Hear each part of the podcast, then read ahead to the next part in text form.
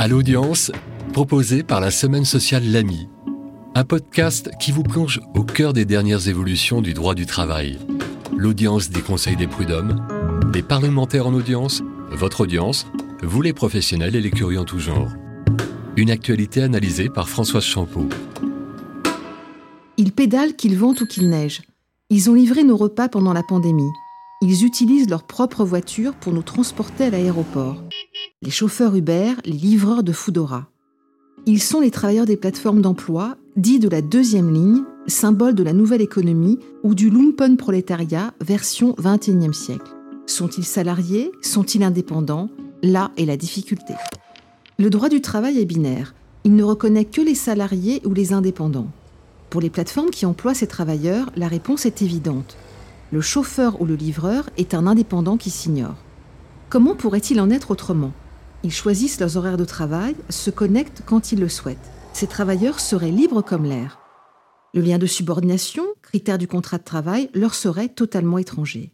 Mais la Cour de cassation et d'autres cours suprêmes européennes ne sont pas de cet avis et ont fait pencher la balance du côté du salariat. Dans son arrêt Uber de mars 2021, la Cour de cassation affirme sans embâge que les chauffeurs Uber sont unis à la plateforme par un lien de subordination.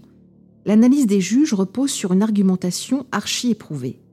C'est en examinant concrètement les conditions de travail que le juge va déceler ou non un lien de subordination. Celui-ci se caractérise par un triple pouvoir de l'employeur.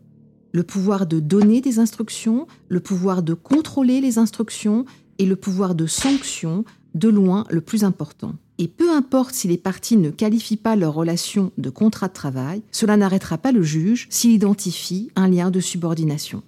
C'est précisément ce qui s'est passé dans l'affaire Uber. Le juge a constaté que le chauffeur ne connaît pas la destination du passager au moment d'accepter la course. S'il la refuse et après trois refus, une micro-sanction de déconnexion temporaire de 10 minutes s'impose. Selon la Cour de cassation, ce pouvoir de sanction caractérise le lien de subordination et par suite l'existence d'un contrat de travail. Les juges européens sont à l'unisson. D'autres cours suprêmes européennes, celles du Royaume-Uni, de l'Espagne et de l'Italie, ne disent pas autre chose. Ainsi, les chauffeurs Uber ressusciteraient les taxis locataires décrits par Aragon dans son roman Les cloches de Bâle, ces taxis qui se sont mis en grève l'année 1911 pour se voir reconnaître un contrat de travail. L'histoire se répéterait-elle Pas vraiment, car le lien de subordination qui faisait rêver les foules hier n'a plus trop la cote aujourd'hui. Les horaires, les ordres sont vécus comme trop de contraintes. Les travailleurs des plateformes sont à la recherche de protection, mais pas forcément d'un contrat de travail.